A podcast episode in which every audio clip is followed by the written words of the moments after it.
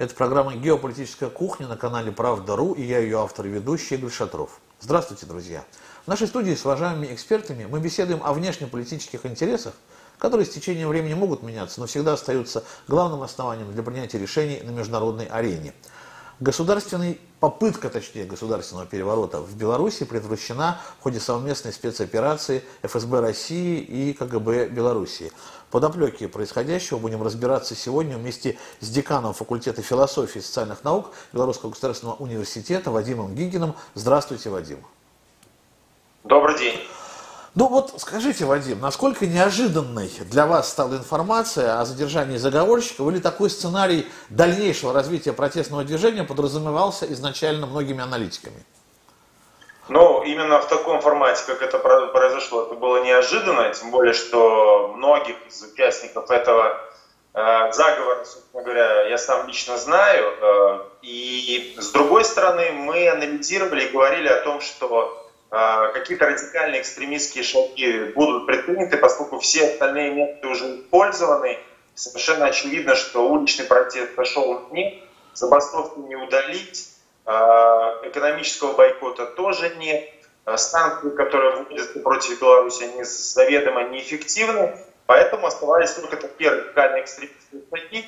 И вопрос возникал, будет ли политическая воля у западных государств, которые за этим стоят, их предпринимать. Ну и в итоге получается, что вы уже изначально э, уверены в том, что это организовано западными государствами, и получается политическая-то воля у них политической-то воли им хватило. Ну, смотрите, это очевидно, поскольку, ну, во-первых, я думаю, что никто не сомневается, что эти планы реально обсуждались, мы все слышали. И вот эти вот рассказы о том, дескать, а вы знаете, это просто разговоры, я всегда привожу такую аналогию. Вот вы себе представьте, что вы узнаете, на протяжении полугода ваш сосед собирает своих там приятелей и обсуждает, как вас лучше извести, зарезать, отравить, а как потом поделить вашу квартиру. Они полгода обсуждают, но вроде бы пока еще ничего не сделали. Вот ваши действия. Ну, вряд ли вы будете просто сидеть и ждать. Вы пойдете в компетентные органы и попросите что-то сделать. И они эту информацию тоже, видимо, не проигнорируют. Вот белорусское государство поступило ровно так же, а союзное российское оказало в этом содействие. А, что касается стоят или не стоят, ну, вот э, за этим западное государство, посмотрите, что произошло буквально сразу же, вот день в день практически там, разгорается скандал щей у России дипломатически. Что это? Это операция прикрытия. Для того, чтобы просто грандиозный скандал, связанный с разоблачением заговора, попытаться чем-то закамуфлировать, отодвинуть на второй план.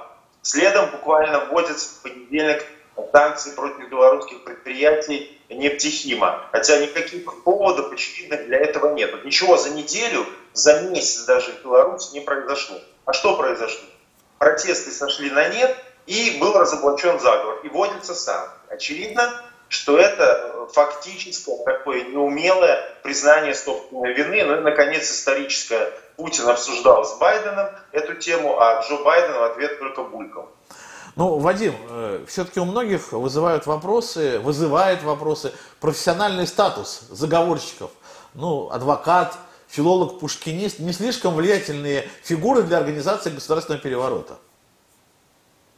Слушайте, я вот э, сейчас пишу параллельно э, статью, аналоги провожу. В 20-е годы чекисты советские проводили такие успешные операции. Вы, наверное, помните, ну, не по времени, а из книг. Трест, вот на территории Беларуси проводилась ДК-2 по выманиванию Савенкова. Так я вам скажу, что если посмотреть социальный статус тех людей, кто в этом участвовал, они тоже не были там депутатами, э, военными. Да, кто-то был бывшим, но на тот момент там репетитор, учитель, преподаватель. На самом деле это люди, которые в белорусском политикуме присутствуют достаточно давно. Александр Федута вообще это знаковая фигура. Это человек из первого состава администрации Александра Лукашенко. Если угодно, это большой игрок. Совсем недавно он э, Э, был политтехнологом на Украине на выборах и, кстати, был главным медийным лицом э, украинских СМИ в комментировании белорусских событий. Э, а, кстати, вы знаете, почему он поехал в Москву? Его официальный повод, как он в феврале в Москве отчитывался? Скажите. А он поехал в качестве политтехнолога для участия в парламентской избирательной кампании в России. И, а знаете, откуда я это знаю? Откуда? Он мне лично об этом в конце января месяца. То есть я с ним разговаривал, э, буквально два раза с ним встречался в тот период, когда он уже обсуждал вот эти вот моменты там, по Зуму и так далее, и так далее. Тот же э, Юрий Зинкович, это кто? Это достаточно активный человек, хотя он проживал в Соединенных Штатах. Это один из лидеров такого э, общественного мнения, столовок, как называют, определяющих радикальных партии ПНФ. Ну, про Игоря Макара уже много и сказано. Там есть бывший ОМОНов. На самом деле это очень показательно. Там есть идеологи, там есть политики, там есть бывшие силовики, потому что главный механизм осуществления перевода был вербовки представителей силового пола. Они на них делали ставку. Но никаких там белорусских генералов мы не обнаружили. Вот скажите мне, пожалуйста, именно белорусских генералов, скажите, пожалуйста, но тем не менее, не выглядит ли все это очень топорно, причем не в исполнении конкретно названных вами персонажей, а в исполнении авторов, режиссеров этого спектакля. Неужели они представляли, что данные господа могут организовать вот тех самых силовиков высокого уровня, которые способны ну, возглавить э, силовую часть этого государственного переворота? Я надеюсь, меня будет хорошо слышно, потому что когда я сейчас связь получал, были небольшие задержки, но надеюсь, что все нормально. Вот я вам приведу такой пример. В 50-е годы э, против тогда еще молодого лидера э, Болгарии Тодора Живкова был составлен заговор из некоторых высокопоставленных э, руководителей Компартии, сталинистов.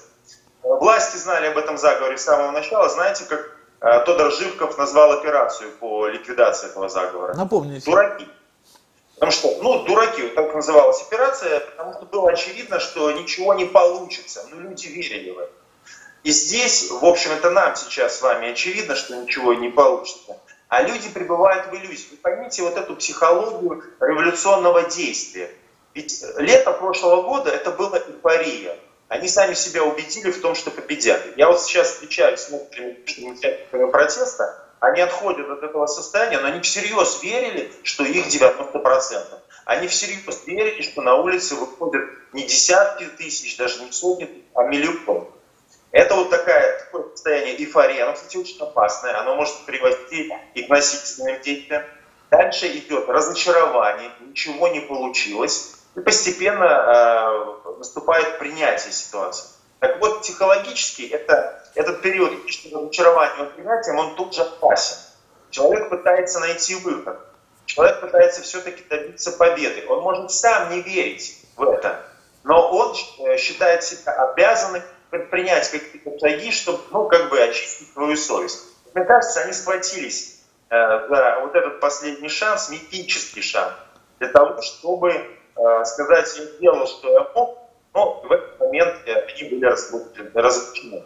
Ну вот такой э, политехнологической топорности – такую политехнологическую топорность можно еще принять, ну, в смысле понять. Действительно, не очень достоверную информацию с мест получали э, заказчики этого. Понятно, потому что вот та самая эйфория.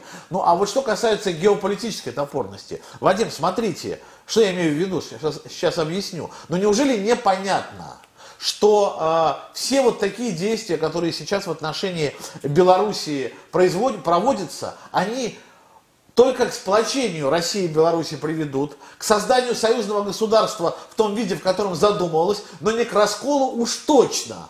Как можно а, устраивать такие провокации, которые, ну, в итоге, результатом которых будет совершенно прямо противоречащее американским там или чем-то западным планам действия, решения. Неужели непонятно это тем, кто занимается геополитикой, а не этими уличными технологиями?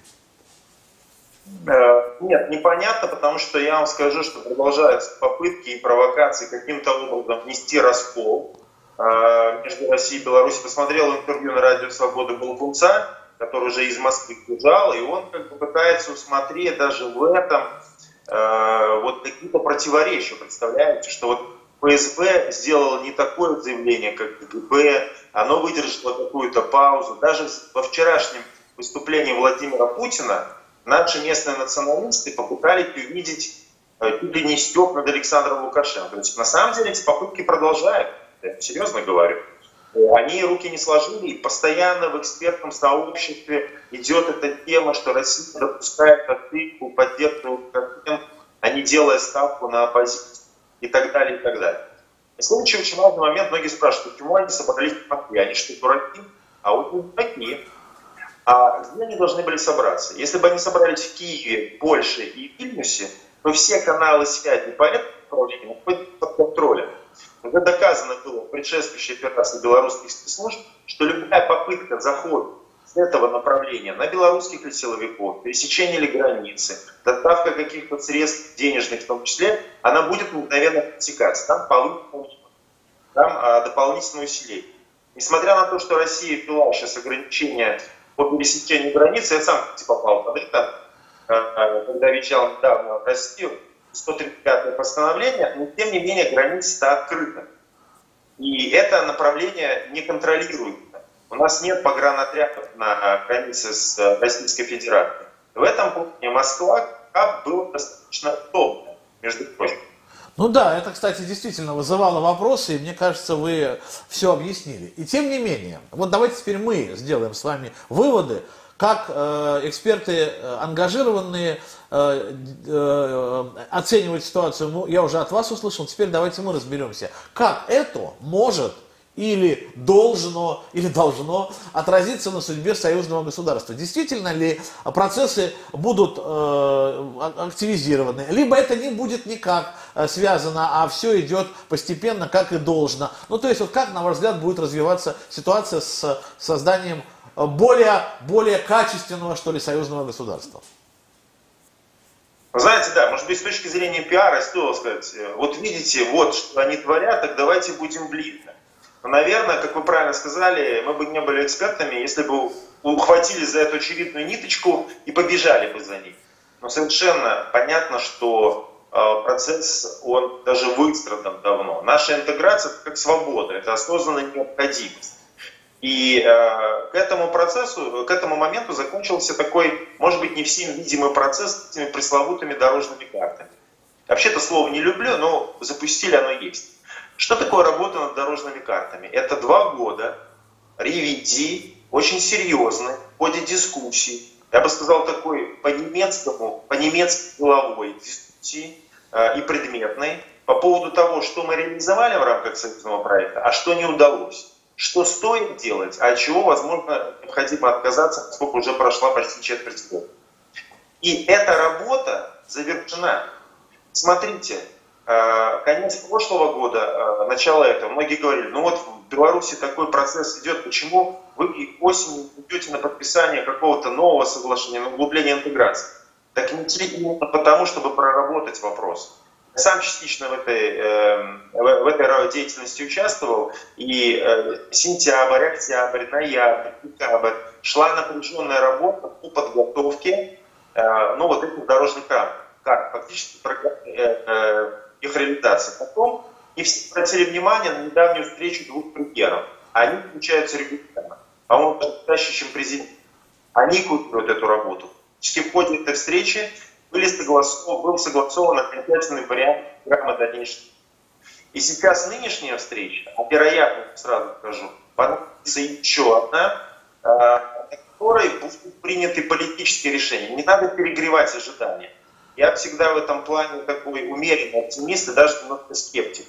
А вот состоится историческая встреча и все решат.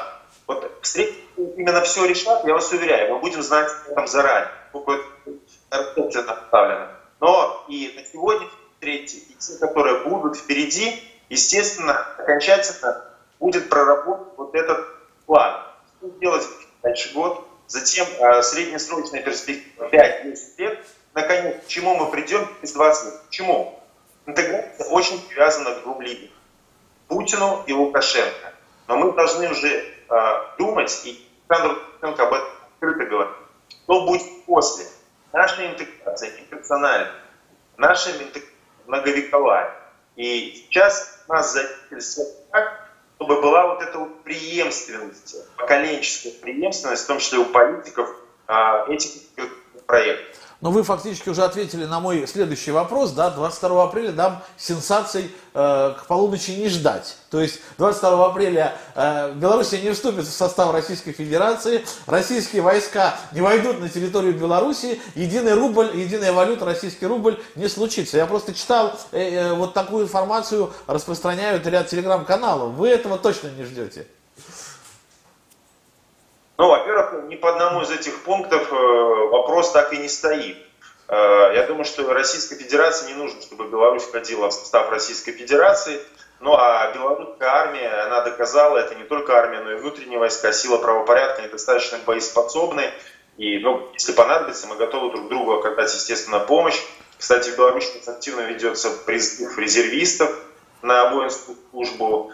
Э, приходят повестки, на месяц призывают э, военные лагеря, это правильно, но это лишний раз подчеркивает, что мы, как сказал Дмитрий Песков, будем находиться в перманентном состоянии внешней угрозы. Э, ну, вот что такое переворот? Давайте скажем прямо. Гибридная война, но не как пропагандистская фигура речи. Это реально. Идет война, но война гибридная. И мы в России находимся в одном окопе. Но Путин и Лукашенко не были бы Путиным и Лукашенко, если бы не подготовили какие-то сенсации э, на эту встречу. Мы, конечно, можем о чем-то догадываться, но зная наших президентов и их непредсказуемый в этом плане характер, а знаете, у этого есть фирменный стиль. Вот они не делают то, чего от них ожидают. Вот все ждут одного, а они как бы в этом направлении, но немножко другие шаги предпринимают. Это такой классный тактический стиль. Поэтому давайте не будем загадывать, осталось совсем мало времени, мы узнаем. Но, безусловно, все, что произойдет, это в сторону развития и интеграции, возможно, будут подписаны какие-то документы. Даже так, все-таки какая-то сенсация ожидается. Ладно, хорошо, немножко-немножко осталось подождать.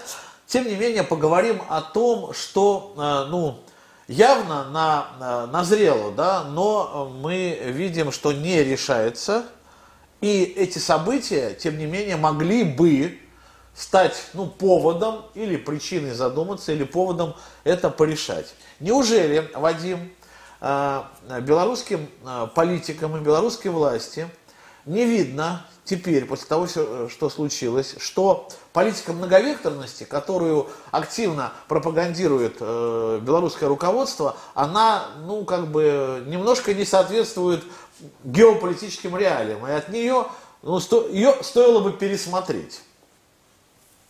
Слушайте, ну у нас такой интересный тут э, повод многовекторности, и у нас обычно так дискуссии строятся. Российские журналисты, эксперты говорят, ну вот многовекторность, а белорусы пытаются объяснить, да вы неправильно понимаете. Ну, на самом деле так оно и есть. Многовекторность была объявлена еще в 1994 году, и после этого мы стали развивать интеграцию. Я не буду защищать многовекторность, потому что и у России политика многовекторная. Вы развиваете союзные отношения с Белоруссией, при этом поддерживаете теплые отношения с Китаем, э, активно работаете в Сирии, сейчас э, э, на латиноамериканском направлении Россия очень заметна, Россия возвернулась в Африку. Вот вы мне ответите на вопрос, это не многовекторность? Ну, конечно, это, нет. Конечно... Ответ у меня, кстати, да. Вадим, есть. Но, ну, Россия... Что, Россия... Что подразумевают российские эксперты, когда задают да. этот вопрос, что вот вы пытаетесь сидеть на двух стульях? Ну, давайте скажем. Вот была ситуация.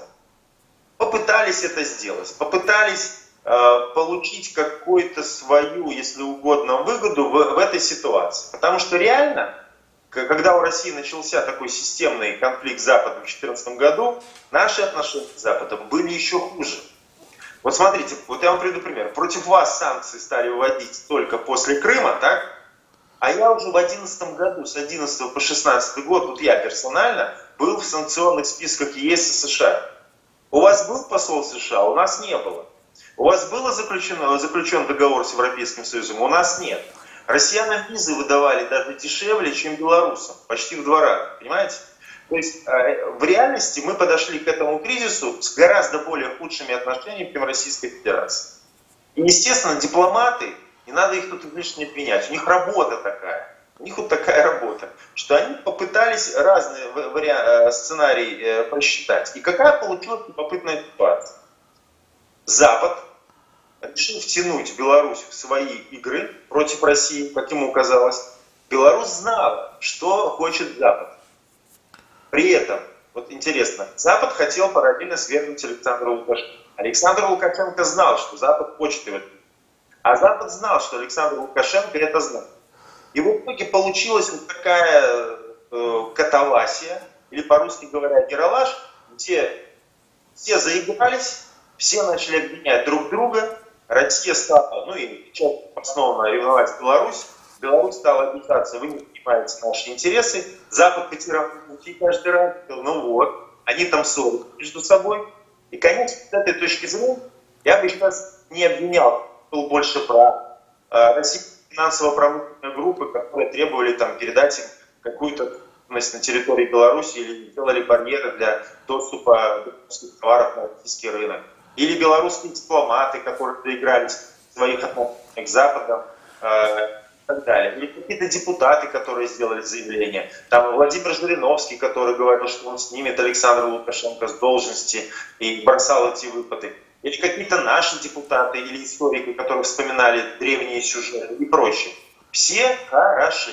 Вот реально, в этот все были Но кризис 2020 года для того и кризис – чтобы вот он за шкирку всех вот так взял и стряхнул. Знаете, вот как ковид. Я перенес ковид, он, твой организм тестирует с головы до ног. Вот ты выдержишь или не выдержишь. И где ты даешь слабину, он показывает. Так и этот кризис. Он тебя встряхнул и показал. Вот дубу нет. И, конечно же, он нас подтолкнул и еще больше интеграции. Ну, э, хорошее объяснение, кстати, для российских зрителей. Я, наверное, тоже возьму, э, воспользуюсь возможностью и немножко для белорусских объясню. Все-таки российская многовекторность, она еще связана с э, местом и роли России в Организации Объединенных Наций. Да, Россия постоянный член Совета Безопасности ООН, и ответственность за мировую повестку лежит наравне с Соединенными Штатами. Поэтому, конечно, конечно, у нас должны быть посольства всех стран, и, естественно, мы сотрудничаем. А через нас Беларусь может общаться со всем миром. Я почему об этом говорю? Я даже не столько о многовекторности, об аргументе. Понимаете, помните, вот был такой аргумент, который всегда удачно Александр Григорьевич приводил, а, ну, или, имелось в виду это, да, я даже не помню, цитаты из Александра Григорьевича наверное, не приведу, поэтому мне казалось, что это легко всегда объяснялось таким образом. А, у России есть определенные там вопросы, проблемы там, да, а, и там, где Россия не может решать, э, их периодически решает Беларусь, то есть мы расширяем таким образом а, пространство для маневра России, и поэтому, вот сейчас я подхожу к тому самому вопросу, и поэтому мы не приз... ну, имелось в виду, поэтому мы не признаем Абхазию Южную Осетию, э, восстановление, воссоединение Крыма с Россией. Не пришло ли время вот э, маски сбросить и уже в конце концов признать Абхазию Южную Осетию и воссоединение Крыма с Россией? Ну, давайте разведем эти понятия Абхазия, Южная Осетия и Крым. Да? Значит, Абхазия Южная Осетия, там своя история. А, как раз когда а, случилась война восьмого года, и затем а, достаточно высокопоставленные лица на тот период, по-моему, Владимир Макей был еще помощником президента в тот период, а управляющий делами Николай, э, Николай управляющий делами э, президента Республики Беларусь, они встречались с руководством Абхазии, если мне память изменяет, президентом был тогда Багаш, Сергей Багаш, да? Вот. И я вам хочу сказать, что между белорусскими политиками и абхазскими есть контакт. Поэтому там э, и Абхазия, и Южная Осетия, если вот вы говорите, что это независимое государство, да, то есть такой, это Грузия, это Абхазия, это Осетия, Россия и Беларусь. Давайте в этом треугольнике, в этом пятиугольнике отдельно решать вопрос. Путин поднимает та же Абхазия и Южная Осетия, раз им нужно это признать, правильно? А, а с другой стороны, это можно обсуждать, и можно обсуждать с Грузией ее отношения. Потому что э, ведь нужна не только союзная Абхазия и Южная Осетия. России прежде всего нужна союзная Грузия, никто этого не отрицает. Грузия исторический друг. То, что сейчас происходит, это просто какая-то катастрофа. Кто-то за океаном сидит на спонсорах, потирает руки. А на самом деле грузины, они э, очень близки. Может быть, не так этнически близки, как белорусы, с точки зрения религии, с точки зрения истории, э, взаимного уважения, не знаю, культурного перспективы, очень близкий народ. И то, что вот пролегла какая-то пропасть, нам надо ее преодолевать. И если здесь Беларусь может нести хотя бы маленький вклад, это будет очень хорошо. Что касается Крыма, то по Крыму была позиция озвучена и э, Кашет и Макеев. Здесь надо эти вопросы еще уточнять. Мы констатируем факт, что Крым контролируется российскими властями. А, и, кстати говоря, украинские журналисты много раз задавали вопрос Александру Лукашенко, он всегда отвечал одинаково. А же за него не воевали? Если за него не боролись, значит он не ваш, значит он вам не дорог. Другой вопрос, как развивать э, нормальные полноценные отношения с Крымом? Экономические, торговые. Знаю, что крымские власти очень хотят. Здесь нужно найти правовую форму. Э, это тоже нужно понимать. Это должен быть результат консультации. Я, например, знаю, белорусский сейчас активно ездит тот же Крыму живет э, большая э, диаспора белорусская по разным, это от 30 до 60 тысяч. Сейчас нам нужно найти наиболее оптимальный способ для того, чтобы решить вот эти противоречия, которые возникают между нами. А, подсказка такая, ну уж, позволю себе подсказать белорусским дипломатам и политикам. Ну, есть же дружественный нам а, с вами а, России и Белоруссии Китай, да, при этом есть Тайвань. Вот, все имеют отношения с Тайванем, но никто не имеет, практически никто, кто, не, точно никто, кто имеет дипломатические отношения с Китаем, не имеет с Тайванем. Это надо подсказывать Киеву. Это надо подсказывать Киеву. Кстати, Александр Лукашенко это делал. Он всегда и прошлому президенту, и нынешнему говорил, ребят, не бросайте Крым. Ну, в том смысле, говорит, это же ваши люди, вы же с ними жили в одном государстве. Почему вы мешаете туристам туда ездить? Ну, разве покажите, покажите Крыму, что, чтобы люди там в Крыму не боялись Киева. Покажите Крыму, Крыму, что вы можете с ним жить добрососедски. Ну, конечно, когда отрубают воду, конечно, когда не пускают туристов, конечно, когда вводят экономическую блокаду, причем как вводят экономическую блокаду против Крыма. Сначала делают это по факту какие-то активисты, а затем власть, сначала власть даже препятствует, а потом, не будучи способна противостоять этим экстремистам, она присоединяется к этой блокаде. Ну, вы скажете, что это может встретить э, понимание в Беларуси? Да нет, конечно. Ну, смотрите, вот в чем я соглашусь, про Грузию отдельный разговор, пока у нас Минск не выступал там площадкой такой для переговоров с Грузией, а площадкой для переговоров с Украиной выступал. Конец площадки пришел, э, конец минским договоренностям. Ну, в связи с рядом событий последних, в связи с тем, что и отношения между Белоруссией и Украиной охладели, и что уже никто, в общем-то, не ждет этого посредничества белорусского. Или я ошибаюсь? Ну, это, понимаете, сейчас, мне кажется, официальный Киев пытается воспользоваться этими событиями прошлого года, да и в Минске, в Беларуси, для того, чтобы обнулить и уничтожить все эти соглашения. Но мы видели, что заявления против Минских соглашений по их торпедированию шли из Киева и до того. Э, президент Зеленский сразу сформулировал. Первое. Если бы он был на Петра Порошенко, он бы это не подписывал, но я бы посмотрел, как он пелся после Иловайска, Дебальцева, как бы он там не подписывал. Но заявление было, я бы не подписывал. Пытались там какое-то чуть не уголовное дело против Порошенко на этом основании, почему он подписал. Второй момент. Мы не будем соблюдать в той последовательности, как там это прописано. А там что сказано, что соблюдать вот по пунктам, мы не будем, говорят они. Третье. Мы не будем соблюдать все. Четвертое. Сначала Россия выполнит, а потом Пятое. Если мы что-то выполним, все равно э, Луганск и Донецк никаких прав не получат. Вот это что? Это полный э, отказ от выполнения соглашения. Но в этих условиях важна ли была Минская площадка? Конечно, важна.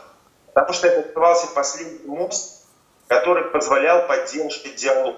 Нормальный, мирный диалог. Мы должны понимать, что это не просто какие-то геополитические это судьбы миллионов людей. Луганск и Донецк – одни из самых густонаселенных районов Европы. Там люди живут, де-факто живут на линии фронта. И вот этот диалог регулярный в Минске, пусть он кому-то казался пустым, но он позволял поддерживать когда надо обмениваться военнопленными, когда надо урегулировать и остужать где-то горячий гол. Сейчас от него пытаются отказаться. Я считаю, это как минимум ошибка, а со стороны тех людей, которые хотят ликвидировать этот процесс, а это не и не точно, Возможно, это и не, не Киев, а решение принимается совсем в других столицах. Вот торпедирование 100% и все-таки, если говорить о многовекторности, еще немного эту тему по, с вами пообсуждать. А зачем вам сейчас э, в этой ситуации, которая случилась, где маски сорваны, уже назвали американцев э, инициаторами вот этих событий, зачем вам американский посол? Вы хотите вроде бы, вроде бы вернуть... Смотрите, тут же было все понятно, что она не приедет, потому что был вопрос, кому она будет вручать ну, верительные грамоты. Во-вторых, э, у белорусской общественности росло возмущение. Слушайте, ездит по окрестностям, э, встречается с кем угодно, но не с президентом Беларуси. Она должна приехать. Тебя может быть позиция любая. Вручить верительные грамоты, где написано, там, не знаю, вашему превосходительству, но американцы вроде так не пишут, э, господин президент, вот аккредитовывается наш посол. Либо ты это делаешь, либо ты это не делаешь. Белорусский метод заявил официально. Посол, который будет нам говорить о нашей легитимности, закрыт вообще ну. Потом американцы с Литвой еще одну фишку придумали. А, типа, будет посол аккредитован в Вильнюсе. Это вообще что то небывалое в дипломатической практике. То есть в Вильнюсе будет два американских посла. Ну, Вильнюс, конечно, я думаю, он бы принял трех американских послов, пятерых. Э, они радуются э, в этом плане как дети. Но дипломатической, политической точки зрения это вообще не имеет никакого смысла. Э, поэтому я бы не ожидал в ближайшее время приезда американского посла, хотя дает определенные трудности для людей, для академического сообщества, для бизнеса. Надо получать визы, и, но все-таки контакты есть, согласитесь. Даже у России сейчас в этой ситуации есть контакт. Люди это обмениваются Э, делегациями, даже медицинеры США в разгар холодной войны были так, так я вам больше скажу. Советского Союза с Соединенными Штатами Америки еще до официального признания штатами советской власти в 1932 году были контакты. Концессии, э, был Хаммер, был, э, значит, были обмены инженерами, и люди ездили. Человеческие контакты ведь не отбываются. А отсутствие полноценного дипломатического представительства, конечно, мешает оперативно ситуацию. Вот даже с точки зрения обычной граждан. Более того. Новую, новую реальность создали, новую реальность дипломатическую американцы создали, наверное, так, посол в изгнании. Посол Соединенных Штатов в изгнании. Да, не, но обычно посол в изгнании, когда он аккредитован при каком-то правительстве иммиграции. Но статус э, той же Светланы Тихановской никто не признает в этом, в этом качестве. То есть вообще непонятно, кто это. Ну, в изгнании при правительстве Литвы аккредитован, получается, да. Вот, смотрите, Вадим, эм, мы вот эм, начали это с событий, которые вроде бы ожидались, да, но все равно были неожиданными. Это вот этот заговор, э, раскрытие этих заговорщиков – ну, во-первых, э, это все, да, этим все и ограничилось. Я просто некоторое время до того в паре программ на другом канале э, поднимал вопрос, что вот наблюдается какая-то некая такая самоуспокоенность у моих белорусских экспертов. Они всегда говорят, что ну все, в принципе, мы все, мы победили, да, и вот, пожалуйста, оказывается заговор. Это высшая точка. Теперь точно победили или самоуспокоенность, мне только кажется, что она присутствует. На самом деле вы бдительны и понимаете, что ничего не закончилось. Не слушайте экспертов, слушайте Александра Лукашенко.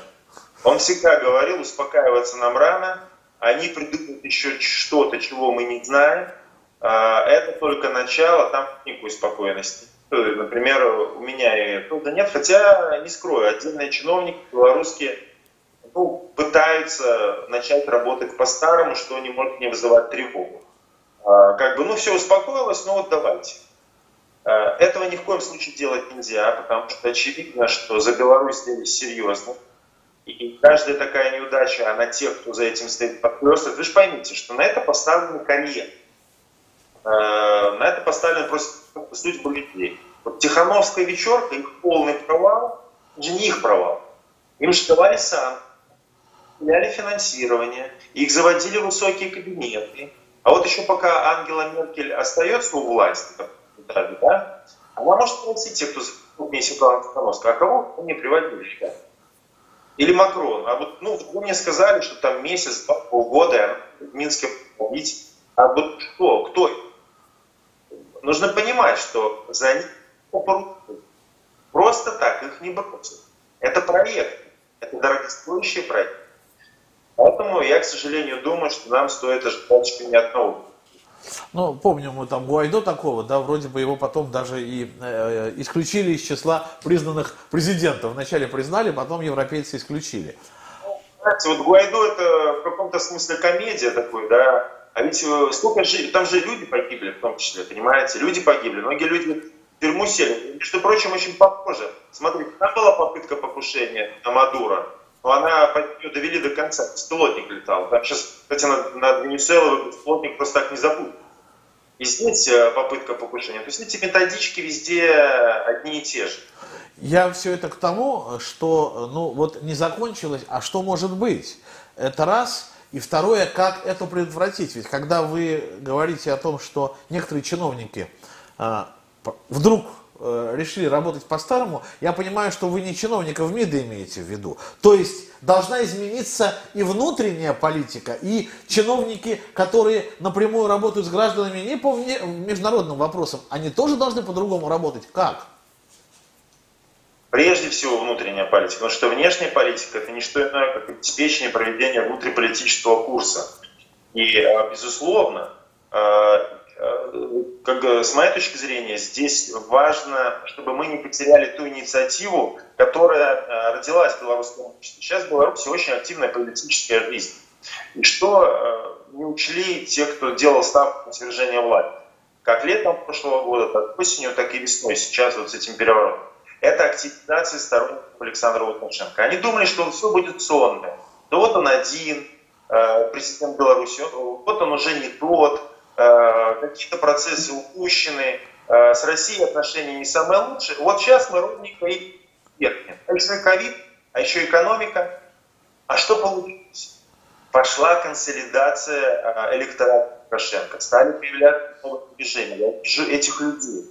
Патриоты Беларуси, движение вперед. По-новому стал работать, мы с вами обсуждали Союз молодежи. Пошел молодежный парламентаризм. Активизировались представники силового блока ну, много, вот профсоюзы, да, вот нам сейчас э, активизировалось партийное строительство. Сейчас важно не потерять э, вот эту инициативу людей. И опять ее не замусолить, не потерять ее в бюрократических кабинетах, а поддерживать. Сейчас э, Беларусь Лукашенко стала вот, как бы молодой. Мы переживаем вторую молодую. Как, Лукашенко пришел, и многие называли это революцией Александра Лукашенко в 90-е годы. Вот мы видим второе издание этого процесса. И нам нужно всячески это поддерживать. Ну, э, тем не менее, вот если э, мы говорим больше даже о политической жизни, да, а вот есть ли что-то такое в Белоруссии, э, что, ну не знаю, в социальной ли сфере, да, в общении чиновников уровня там, муниципального и граждан, что-то такое, что в свое время ну, дополнительным стимулом для выхода на улицы некоторых э, граждан было, недовольных, вот, не знаю, конкретным э, представителем э, ЖКХ, например. То есть есть что-то системное, что стоит пересмотреть? Ну, на самом деле, обратной связи в Беларуси очень много, даже за много. Э, и мы настолько понасоздавали там дней приемов, ответов на писем, что иногда, может быть, даже в глазах граждан нивелировали эти каналы связи. Но, с другой стороны, ничего необычного. Все, что Вебер описывал уже больше ста лет назад, его теория идеальной э, демократии, э, бюрократии, а затем в Советском Союзе это называлось помчванство, э, бюрократическое высокомерие, неумение слушать граждан и так далее. Конечно, это присуще любой бюрократии. И причем, чем более спокойная ситуация, тем бюрократия в большей степени проявляет эти качества. А вот такие встряски, которые Беларусь пережила в прошлом эм, году, они заставляют работать по-новому. Еще раз говорю, вот этот запал, задел, э, импульс, если угодно, а если правильно сказать, вот этот хороший пендель, который мы получили, нам важно не забыть, а все-таки учитывать в дальнейшей работе. И тем не менее, э, мы до сих пор, а, ну что ли, вот разговаривая с белорусскими экспертами, действительно не можем э, сойти, что ли, с такой волны, мы даем советы, да, а вы действительно или оправдываетесь, ну так складывается. Или объяс... знает опыта, что мы его можем советовать. Вот, вот, вот. Я бы вот хотел, э, хотел чтобы в завершении нашего разговора мы обратились к вчерашнему посланию нашего президента, который, в котором, кстати, Беларусь тоже присутствовала, единственное иностранное государство, то есть о международной повестке говорили, имея в виду Беларусь, ну а в остальном косвенно, но тоже очень жестко. Вот вы услышали э, очень много э, идей социального такого характера, да? Что вам показалось э, интересным и что может Белоруссия для себя взять? А что у вас и без того уже было, и мы повторяем, на ваш взгляд, как минимум, да, ну, ваш опыт, да, чему-то учимся? Когда-то давно э, такую статью написал, э, называлась «Белорусская модель российской государственности». Она заключалась в том, что какие-то моменты отрабатываются в Беларуси, затем переносятся в измененной, иногда очень сильно улучшенной форме в России. Ну вот, например, там идеологическая работа, да, патриотическое воспитание. Вы нас сейчас критикуете за недостатки патриотического воспитания, но мы эту работу первыми начинали э, в свое время когда-то еще. Э, и вот это обращение к советскому опыту. В ельцинские времена нас за это не просто критиковали, да гнили просто. Я помню, НТВ программу за программой э, выпускала, вспомните, это заповедник Совка. А теперь в России принимает лучшее, что было в Советском Союзе. У вас там сериалы один с другим выходят. Вы уже про всех поснимали, про Андропова, про Брежнева, про Примклушева, к ним Шипилова сняли сериал. Понимаете, уже делегируете советское прошлое и оправданно во многом. Белорусы стали делать это первыми. А, но если говорить о послании, очень показательно, Владимир Путин обратился больше к вопросам внутренней политики. И даже не столько политики, сколько социальным вопросам. Потому что вот правильно, а, в условиях, когда страна выходит из ковида, все охвачены ковидными протестами. Когда-то были холерные бунты, еще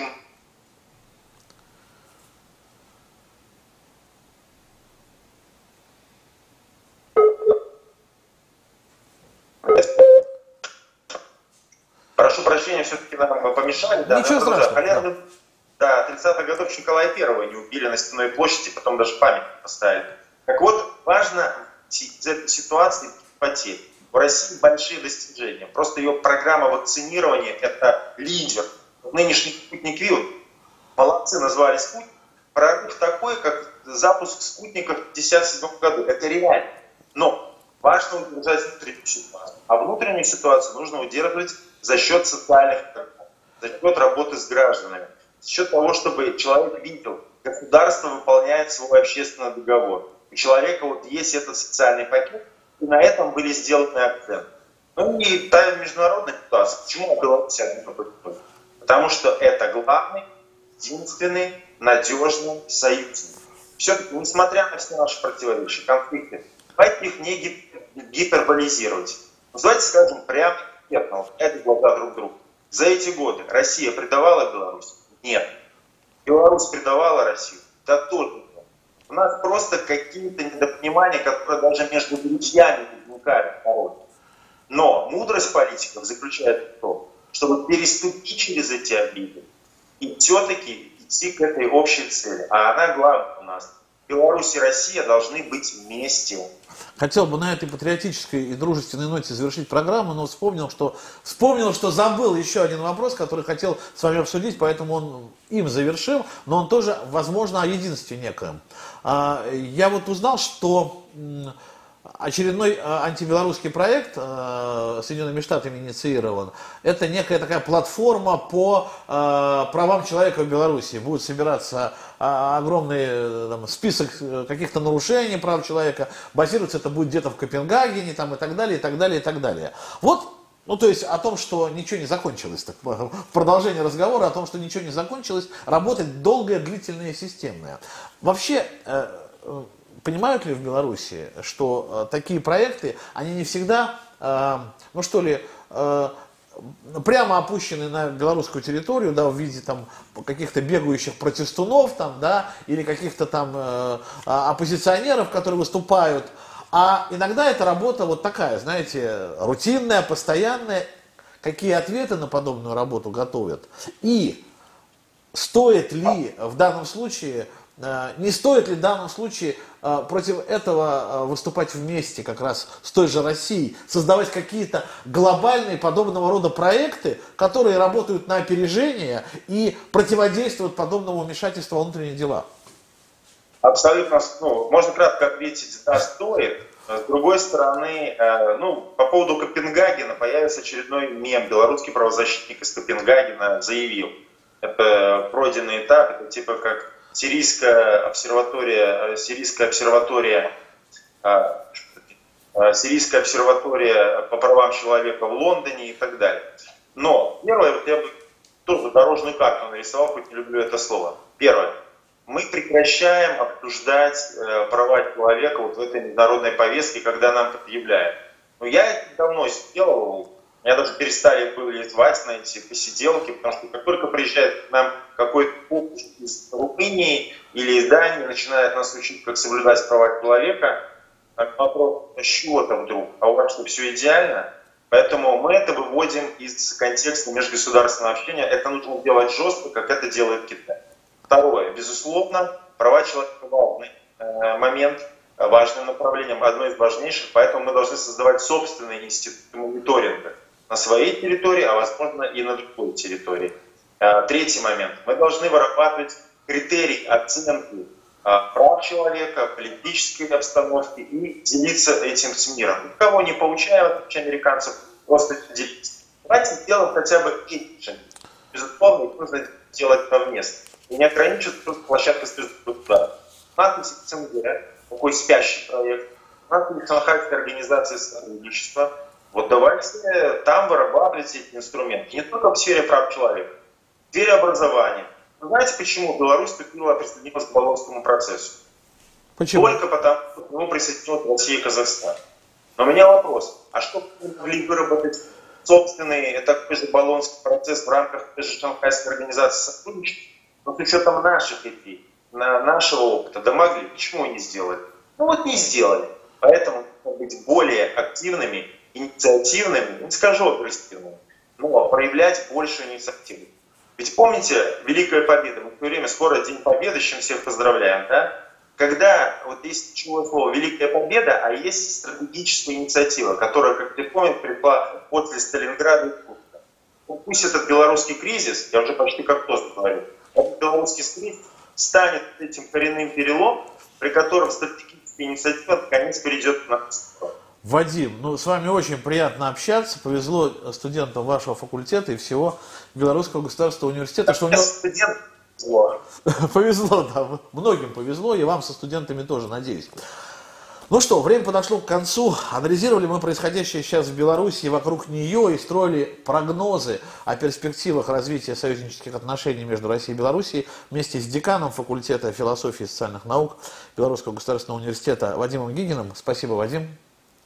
Спасибо вам, до встречи. Да, мы просим прощ... извинений, прощения за то, что иногда связь нам мешала, но, видимо, очень активные э, каналы связи сейчас между Россией и Белоруссией, все не влезают в этот, в этот провод, да, все, все переговоры. Я Игорь да. Может быть, может быть и дождь повлиял. Я Игорь Шатров, это была программа «Геополитическая кухня» на канале «Правда.ру». Берегите себя и своих близких. До встречи.